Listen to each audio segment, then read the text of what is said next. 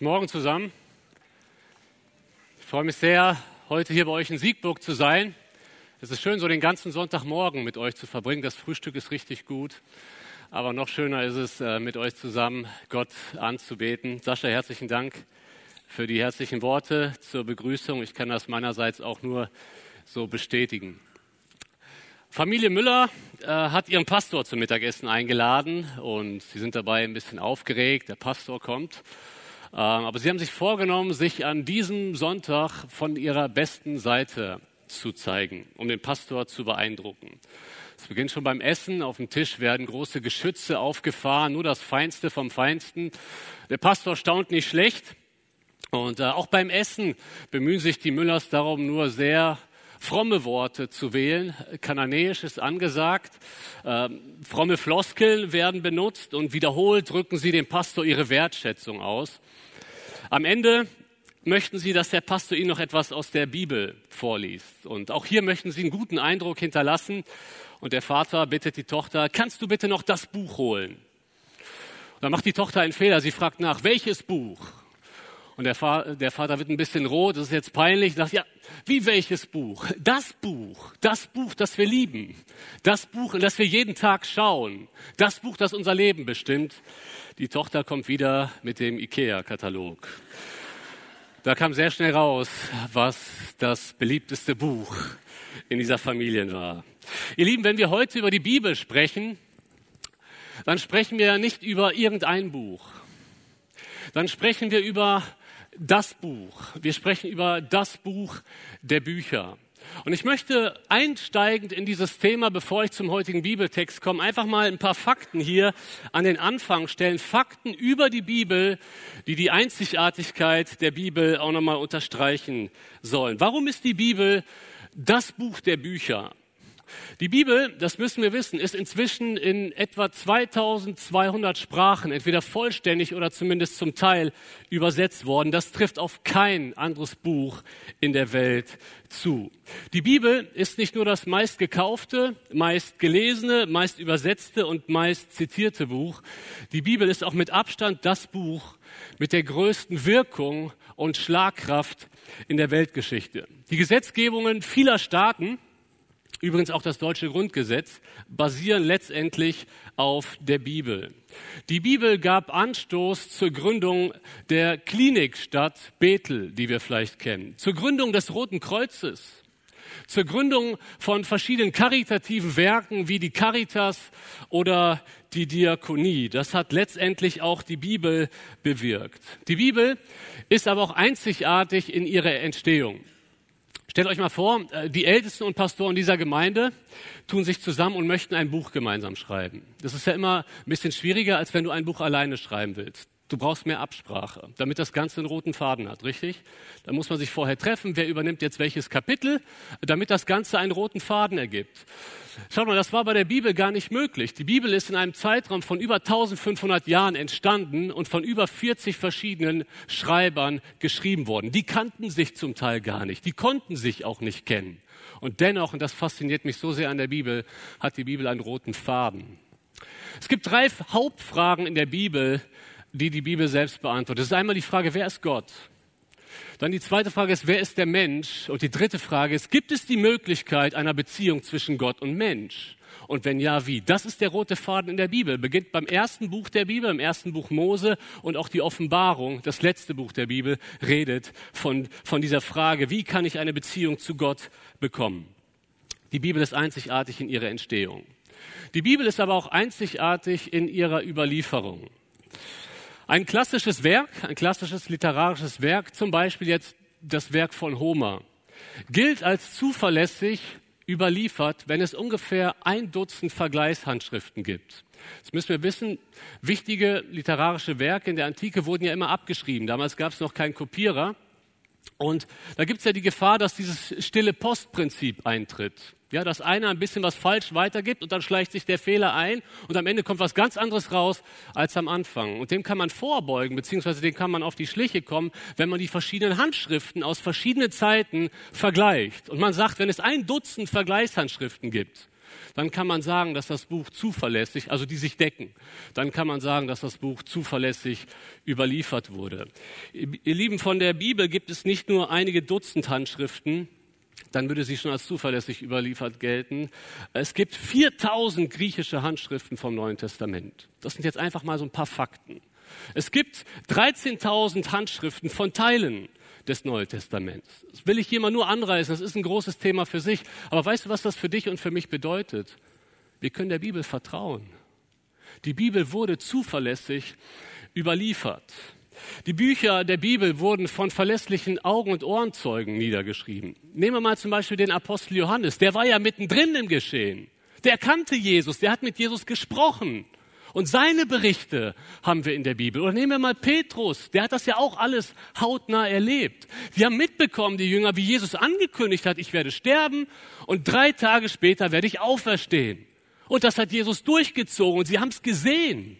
Jünger, die davor ziemlich schüchtern waren, ihren Glauben zu teilen, werden nach der Auferstehung plötzlich zu mutigen Zeugen. Warum? Ja, weil sie es erlebt haben. Und ihre Berichte haben wir hier in der Bibel, Augenzeugenberichte. Warum ist das wichtig? Schaut mal, wir wollen unseren Glauben doch nicht auf etwas bauen, was keinen Sinn macht. Deswegen finde ich es gut, dass ihr die neue Predigtreihe Credo mit der Bibel beginnt. Die Bibel ist das Buch unseres Glaubens. Hier baut alles darauf auf. Und ich möchte mit euch heute über einen, einen Bibeltext äh, sprechen, der aus dem zweiten Timotheus kommt. 2. Timotheus 3, die Verse 14 bis 17. Und es ist einer der zentralsten Verse, in denen die Bibel über sich selbst spricht. Ich lese diese Verse einmal am Stück vor. 2. Timotheus 3, 14 bis 17. Da schreibt der Apostel Paulus an den jungen Mitarbeiter Timotheus, Du aber bleibe bei dem, was du gelernt hast und wovon du überzeugt bist, da du weißt, von wem du gelernt hast und weil du von Kind auf die Heilige Schriften kennst, die Kraft haben, dich weise zu machen zur Rettung durch den Glauben, der in Christus Jesus ist.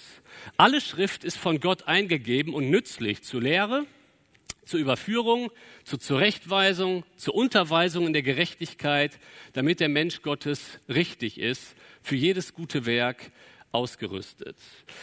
Diese Verse sind besondere Verse, wenn die Bibel über sich selbst spricht, aber sie stehen auch in einem besonderen Brief. Es ist nämlich der letzte Brief, den der Apostel Paulus geschrieben hat. Und in seinem letzten Brief, in den letzten Zeilen überhaupt, die wir von ihm haben, spricht er nochmal über das, was ihm wirklich am Herzen liegt, über die Bibel selbst.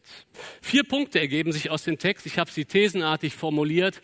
Der erste Punkt lautet, die Bibel ist das notwendige Fundament unseres Glaubens.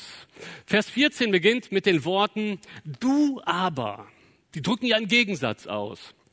Das heißt, wenn Paulus hier sagt, du aber bleibe bei dem, was du gelernt hast und wovon du überzeugt bist, heißt das ja, es gibt Leute, die machen es nicht. Und das ist genau der Zusammenhang des ersten Timotheusbriefes. Davor hat Paulus nämlich ja auch mit einem gewissen Kummer dargelegt, dass es ganz viele Menschen gibt, die immer auf was Neues aus sind und nie zur Erkenntnis der Wahrheit kommen.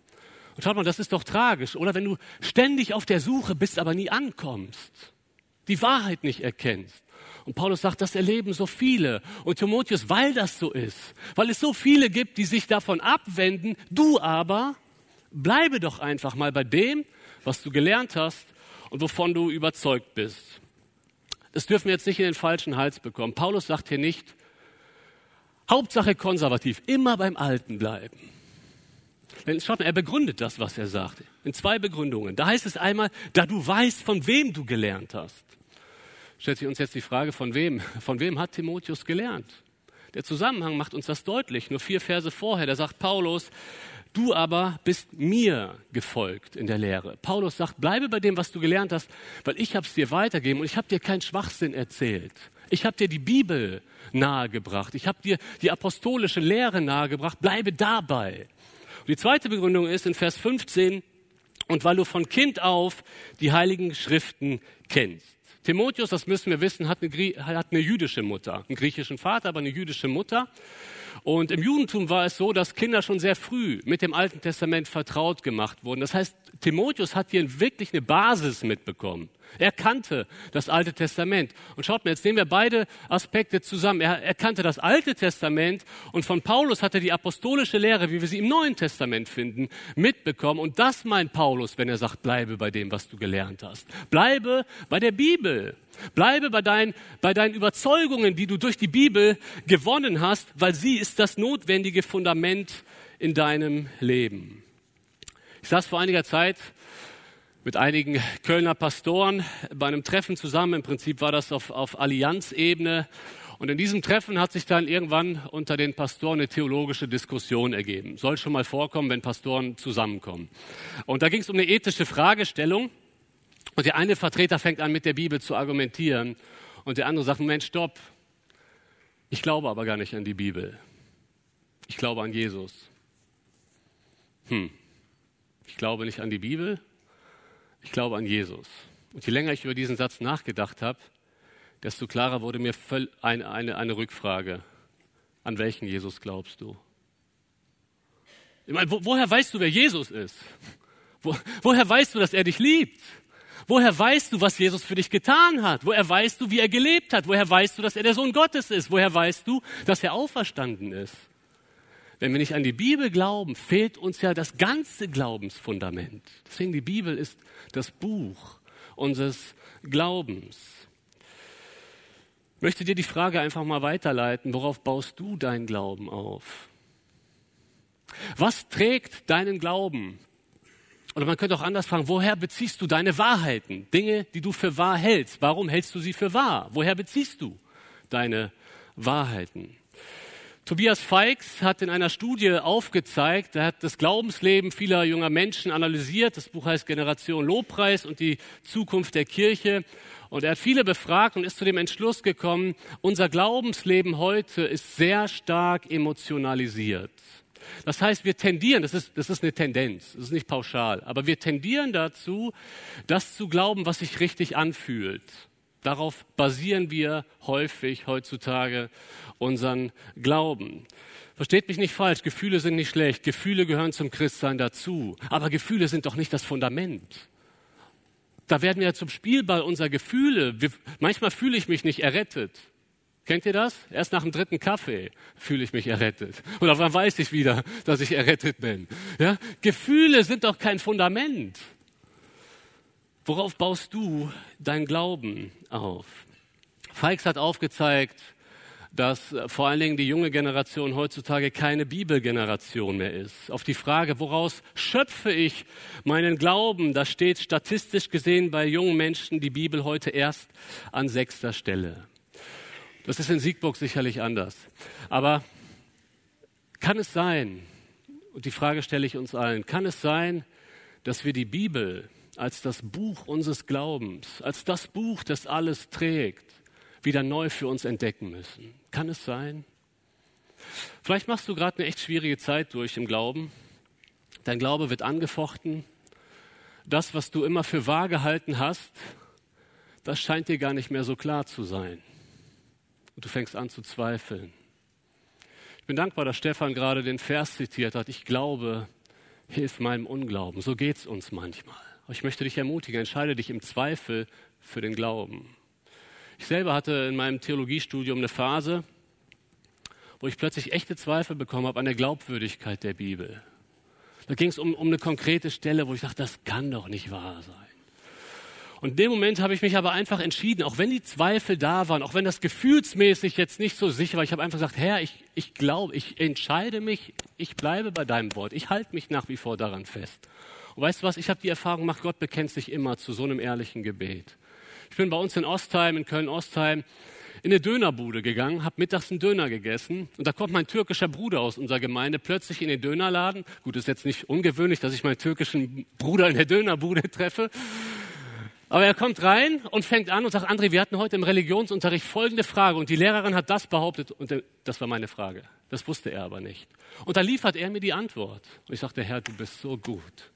Du bekennst dich dazu. Wenn wir auch Zweifel haben und sagen, Herr, ich will aber glauben, ich halte mich an die Bibel, ich entscheide mich dazu, daran festzuhalten, Gott bekennt sich dazu. Und wenn du gerade Anfechtungen erlebst, wenn, wenn du Zweifel hast, möchte ich dich ermutigen mit den Worten, die Paulus hier weiter, bleibe bei dem. Bleibe doch einfach bei den biblischen Überzeugungen und Gott, ich bin mir sicher, wird dir helfen dabei. Wir kommen zum, zum zweiten Punkt, zur zweiten These. Die Bibel kann rettenden Glauben entfachen. Da heißt es dann weiter in Vers 15, und weil du von Kind auf die Heiligen Schriften kennst, die Kraft haben, dich weise zu machen zur Rettung durch den Glauben, der in Christus Jesus ist. Mein Paulus schreibt diese Worte einem Timotheus, der ja schon Christ ist. Aber Timotheus bemüht sich darum, Menschen für Jesus zu gewinnen, für den Glauben. Und Paulus sagt, du weißt du was, wenn du das machst, benutzt die Bibel dabei. Denn die Bibel hat die Kraft, Menschen zum Glauben zu führen. Das darf nicht falsch verstanden werden, nicht die Bibel an sich rettet. Der Glaube an Jesus rettet. Aber der Glaube an Jesus, er kommt aus der Bibel. Die Bibel möchte diesen Glauben entfachen. Das ist im Prinzip genau das, was Paulus auch in Römer 10, Vers 17 sagt. So kommt der Glaube aus der Predigt, aus der Verkündigung, aus, die, aus der Weitergabe des Wortes Gottes. Das Predigen aber kommt durch das Wort Gottes. Wie anfangs schon erwähnt, die Hauptfragen, die die Bibel stellt bzw. beantworten möchte, ist doch die Frage, wer ist Gott? Wer bist du? Wer ist der Mensch? Und wie kann der Mensch mit Gott in eine Beziehung eintreten? Und das wird in der Bibel erklärt. Das können wir erfahren, wenn wir die Bibel lesen. Ich habe vor einiger Zeit die Erfahrung gemacht, ich habe bei uns in der Jugendgruppe ein Thema gehalten. Ich habe mich da eigentlich eher an Christen gerichtet, eine biografische Predigt über Jeremia. Ich liebe diesen Prophet, deswegen heißt mein Sohn auch Jeremia. Und äh, ich habe die Predigt dazu gehalten und da saß mindestens einer, ein junger Mann, der noch nichts mit dem Glauben an Hut hatte. Und er geht nach dieser Predigt nach Hause, fängt an, die Bibel zu lesen. Er fängt an beim Propheten Jeremia. Das ist jetzt nicht unbedingt das Buch, was ich in erster Linie immer empfehlen würde, ist aber auch nicht verkehrt. Und einfach nur durch das Lesen erkennt er, wer er ist, wer Gott ist, dass er Gott braucht. Und er bekehrt sich einfach nur durch das Bibellesen. Andere Menschen bekehren sich auch hier Sonntag für Sonntag durch die Predigt, durch die Weitergabe des Wortes Gottes. Und wenn du hier vielleicht seit einigen Sonntagen zur Gemeinde kommst, vielleicht bist du heute das erste Mal da, hast Fragen zum Glauben, hattest vielleicht bisher auch noch nicht so viel mit dem Glauben am Hut, vielleicht bist du über Livestream dabei oder hörst dir die Predigt im Podcast an. Weißt du, ich möchte dich wirklich ermutigen, lass dich doch einfach mal auf die Bibel ein. Ich meine, wenn das stimmt, was hier steht, dann kann die Bibel dein Leben verändern. Die Gemeinde hat hier im Info, am Infostand im Foyer Bibeln, die sie dir gerne schenken möchte, wenn du noch keine Bibel hast. Dann kannst du heute nach dem Gottesdienst dir einfach mal eine Bibel mitnehmen und dich darauf einlassen. Ich empfehle einfach mal das Neue Testament. Fang ruhig mal an mit den Evangelien. Das sind die ersten vier Bücher im Neuen Testament. Oder was auch ein tolles Angebot ist, ist der Basiskurs. Der startet jetzt wieder hier in der Gemeinde am 3. März. Und vielleicht ist das der Punkt, wo du die Bibel näher kennenlernst. Was die Bibel sagt, das ist der Ort, wo du Fragen stellen kannst. Ich möchte dich einfach ermutigen, Lass dich doch einfach mal auf die Bibel ein. Wenn das stimmt, was hier steht, dann möchte Gott durch die Bibel dein Leben verändern. Und das führt uns auch zum dritten Punkt. In der Bibel redet Gott selbst.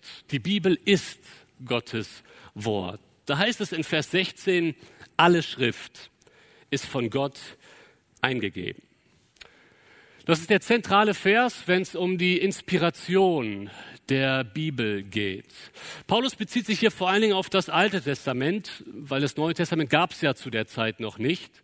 Aber es gibt natürlich auch Stellen, wodurch wir belegen können, dass auch das Neue Testament, Gottes Wort, an uns ist. Alle Schrift ist von Gott eingegeben. Man kann auch übersetzen, alle Schrift ist Gott gehaucht oder von Gott eingehaucht, von Gottes Geist eingehaucht worden. Das bedeutet ja im Klartext, die Bibel ist ein von Gott eingegebenes Buch. Gott ist der eigentliche Autor der Bibel. Das steht jetzt aber nicht im Gegensatz dazu, dass Menschen die Bibel niedergeschrieben haben. Schaut mal, die Bibel ist ja nicht einfach fertig vom Himmel gefallen. Und es war auch nicht so, dass Gott bei den Schreibern den Verstand ausgeschaltet hat, die Persönlichkeit und dass sie einfach wie ein Diktat das mit der, äh, mit der Schreibmaschine niedergeschrieben haben. Wenn wir die biblischen Bücher sehen, uns, äh, uns mal durchlesen, dann stellen wir fest, Gott gebraucht den Charakter eines Schreibers, Gott gebraucht seine Persönlichkeit. Ein Jeremia zum Beispiel wird auch der weinende Prophet genannt. Er ist nah am Wasser gebaut. Amos ist ein Bauer. Er kommt vom Land. Und das, das lesen wir, wenn wir das Buch Amos lesen, in seiner Sprache. In Kapitel 4, Vers 1 nennt er die, die reichen Frauen aus Samaria ihr fetten Kühe. steht in der Bibel, also zumindest bei Luther.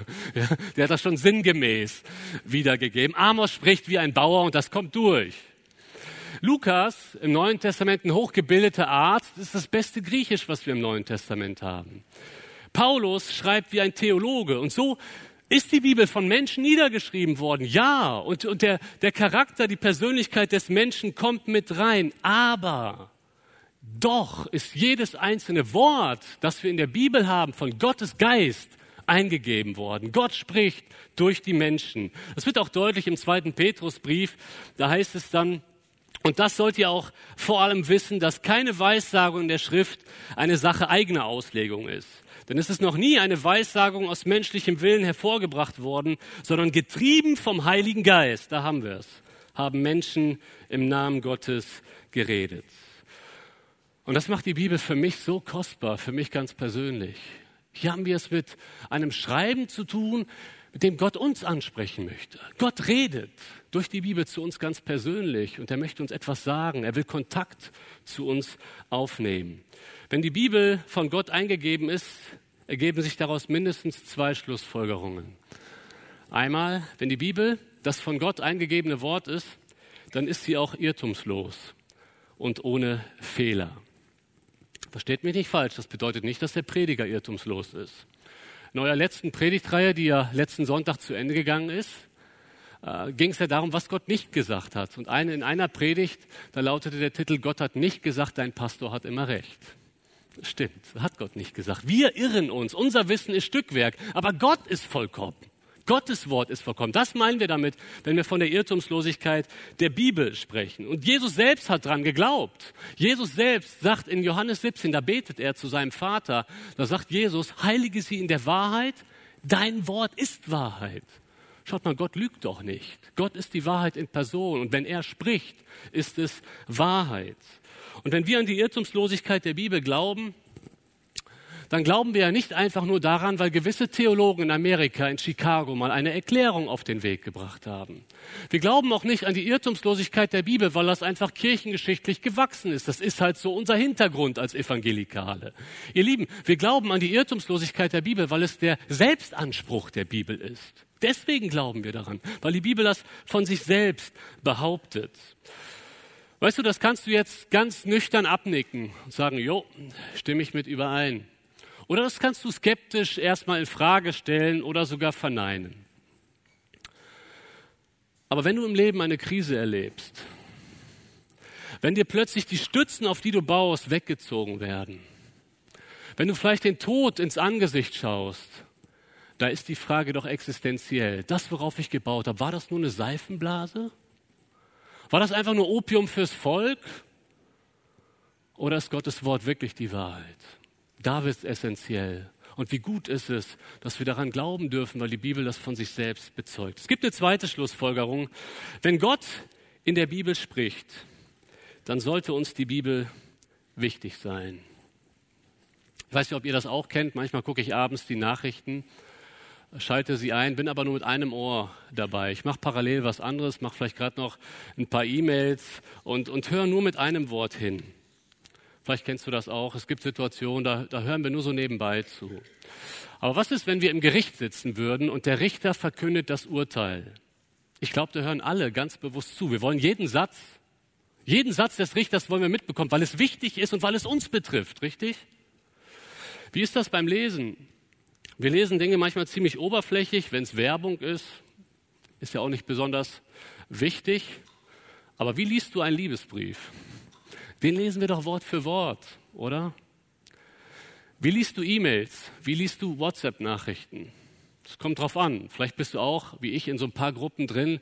Da musst du eigentlich nicht wirklich drin sein. Du bist da einfach drin und wenn du siehst wieder zehn Nachrichten, du scrollst gerade durch, ob dich irgendwas betrifft und dann ist gut, richtig?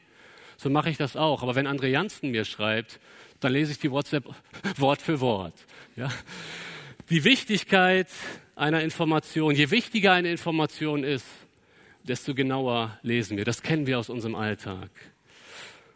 Jetzt hat Gott uns in der Bibel einen Liebesbrief hinterlassen. Kann es sein, dass wir uns trotzdem mit dem Bibellesen manchmal sehr schwer tun? Also ich kenne das auch. Manchmal ist das ein Kampf, regelmäßig zu lesen. Aber es darf doch kein Dauerzustand sein. Bibel lesen, Bibelstudium, das ist doch nicht einfach nur ein Privileg gewisser Bibelschüler. Eigentlich ist das Christenpflicht. Versteht mich nicht falsch. Es geht nicht einfach nur darum, dass wir einen Haken setzen am Morgen. Wieder was gelesen. Es geht ja um Beziehung und wir definieren unsere Beziehung zu Gott nicht über eine Checkliste, richtig? Haken dran, okay, also bin ich ein guter Christ. Darum geht's nicht. Eine Beziehung definiert sich nie über eine Checkliste. Eine Beziehung definiert sich über Nähe, über Vertrautheit und darum geht es. Und wenn wir monatelang kein Interesse mehr an der Bibel haben, dann müssen wir zumindest so ehrlich sein und uns die Frage stellen, lieben wir Gott, der eigentlich in der Bibel zu uns reden möchte? Ich möchte dir aber nicht nur ins Gewissen reden, das auch so ein bisschen, uns allen, auch mir. Aber ich möchte dich auch heute wirklich ermutigen, dass du, wenn du hier aus dem Gottesdienst rausgehst, dass du wieder einen ganz festen Entschluss triffst, ja, die Bibel ist so kostbar, ich kann ihr vertrauen, ich will darauf meinen Glauben bauen und weil ich Jesus liebe, Deswegen will ich wissen, was er mir sagen möchte. Deswegen nehme ich mir heute wieder neu vor, die Bibel zu lesen. Es kann enorm hilfreich sein, das mit einem Bibelleseplan zu machen. Äh, bei der Bibel-App gibt es ja einige von YouVersion, einige hilfreiche Bibellesepläne. Vielleicht ist es das, was dir hilft. Da ist ein junger Mann im Gefängnis ähm, und er braucht Geld. Das soll schon mal vorkommen im Gefängnis. Und er schreibt einen Brief an seine Mutter. Mama, ich brauche schnell 500 Euro. Und kurz darauf tritt, äh, trifft tatsächlich ein Paket ein äh, mit einer Bibel und einem Brief von der Mutter. Da heißt es, Sohn, ich liebe dich. Bete und lies die Bibel. Und er tickt, er tickt völlig aus, ruft seine Mutter an, Mama, ich habe von dir eine Bibel erhalten, ich brauche aber 500 Euro. Die Mutter antwortet, Sohn, bete und lies die Bibel. Er legt auf.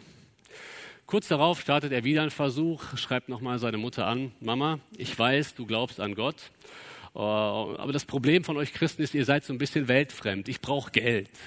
Und du schickst mir einfach eine Bibel. Kurz darauf kommt der Brief, die Antwort von der Mutter. Und sie sagt wieder dasselbe. Sohn, bete und lies die Bibel. Daraufhin bricht der Kontakt erstmal ab zwischen den beiden. Funkstille. Sechs Monate vergehen und die Mutter kommt zu Besuch ins Gefängnis. Der Sohn immer noch stinksauer.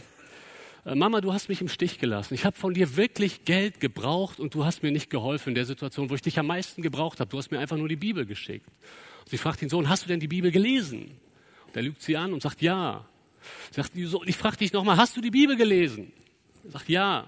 Sie sagt, nein, hast du nicht. Sie öffnet die Bibel und da waren lauter Geldscheine in den Seiten.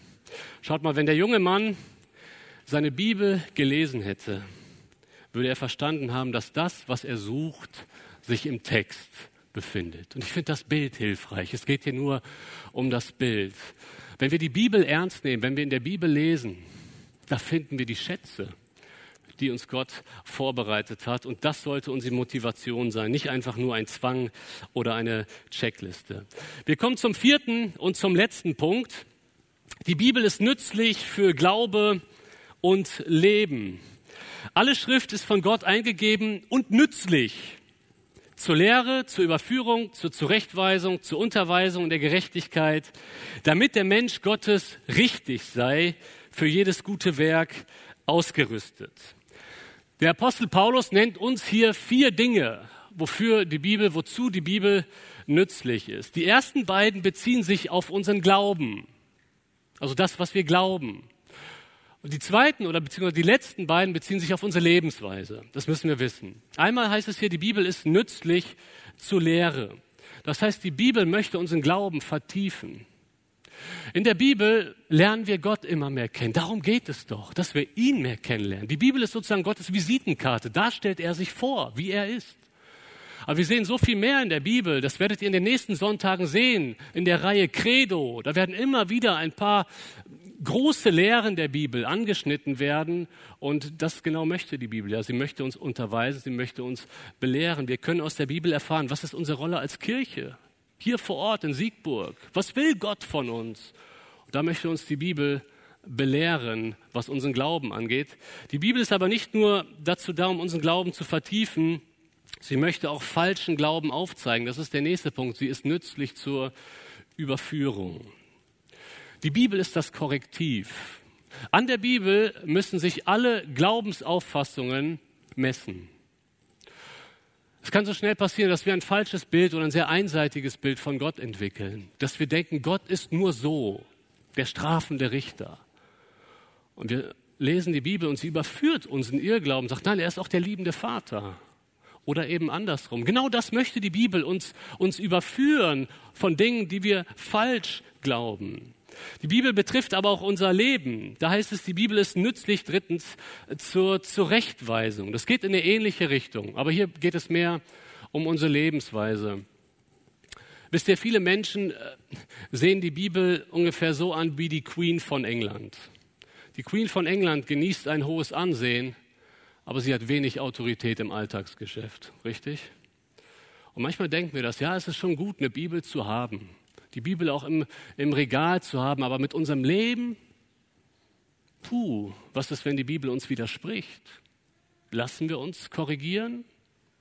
Ich meine, die Bibel ist ja nicht zu vergleichen wie, wie Facebook oder Instagram, wo wir einfach nur das liken, was uns gefällt. Also ich erlebe das, dass Gott mir manchmal Dinge aufzeigt, die in meinem Leben falsch laufen, wo die Bibel uns auch mal zurechtweist wie ein Spiegel. Die Frage ist, wie gehen wir damit um? Da möchte ich dich einladen, lass dich immer wieder von Gott auch auf Dinge hinweisen, die nicht so gut laufen in deinem Leben. Aber wisst ihr, das Tolle ist ja an der Bibel und deswegen liebe ich sie so. Sie zeigt uns nicht nur auf, wo wir falsch liegen. Das kann ja auch manchmal ziemlich deprimierend sein. Die Bibel möchte uns auch immer wieder aufzeigen, wie wir stattdessen leben können. Und das ist der vierte Punkt. Sie ist nützlich zur Unterweisung in der Gerechtigkeit. Hier steht im Griechischen das Wort Paideia. Daher haben wir unser heutiges Wort Pädagogik abgeleitet. Da geht es um Erziehung, da geht es um Training. Die Bibel möchte uns trainieren, dass wir wirklich so leben können wie ein Christ, wie Gott sich das von uns wünscht. Und diese Anleitung brauchen wir. Gut, was ist das eigentliche Ziel? Was ist das Endziel? Warum möchte Gott uns durch die Bibel belehren, überführen, zurechtweisen, unterweisen? Welche Absicht steckt da letztendlich dahinter. Und damit kommen wir jetzt zum letzten Vers, zu Vers 17. Damit der Mensch Gottes richtig sei, für jedes gute Werk ausgerüstet. Man könnte auch übersetzen, damit der Mensch Gottes voll ausgebildet ist, damit der Christ reifer wird, damit er immer mehr so lebt, wie Gott sich das von uns wünscht. Man kann das vergleichen mit einer Eheschließung. Mit einem Ja-Wort wird man Ehemann oder Ehefrau. Das geschieht mit einem Ja-Wort, dann ist man es geworden. Aber ich, ich kenne das aus eigener Erfahrung, dann lernt man das ganze Leben immer mehr das zu werden bzw. zu leben, was man geworden ist. Damit ist man ja nie fertig. Und so kann man das auch mit, mit uns Christen vergleichen. Wir werden Christen, indem wir sagen, Jesus, komm du in mein Leben, vergib du mir meine Sünden, ich vertraue dir. Aber dann sind wir doch noch nicht fertig. Das ist doch erst der erste Schritt. Und dann möchte Gott einen Weg mit uns gehen, indem er, indem er unseren Charakter veredelt, indem er an uns arbeitet, indem er uns auch mal zurechtweist, weil es gut für uns ist, wenn wir mit seinem Wort im Einklang sind.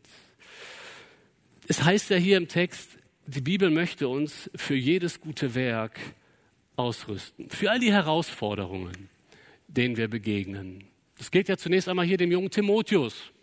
Die Gemeinde in Ephesus, wo er gerade ist, war vermutlich relativ groß und da gab es viele komische Leute die komische Lehren vertreten haben. Und er war noch recht jung. Und Paulus macht ihm Mut und sagt, weißt du was, stütz dich auf die Bibel, predige die Bibel, das sind die nächsten Verse. Und ich, ich möchte dich zurüsten für, den, für die Herausforderungen, in denen du stehst. Jetzt weiß ich nicht, in welchen Herausforderungen du gerade stehst. Vielleicht sind es Herausforderungen in eurer Ehe, wo ihr manchmal an so gewissen Dingen hart zu knabbern habt Weißt du, was uns der Text sagt? Die Bibel möchte uns zurüsten, möchte uns Wegweisung geben, wie wir uns in dieser Situation so verhalten können, dass Christus geehrt wird. Die Bibel möchte aus dir einen besseren Ehemann machen. Gott möchte durch die Bibel aus dir eine bessere Ehefrau machen. Das eine, kann eine Herausforderung sein.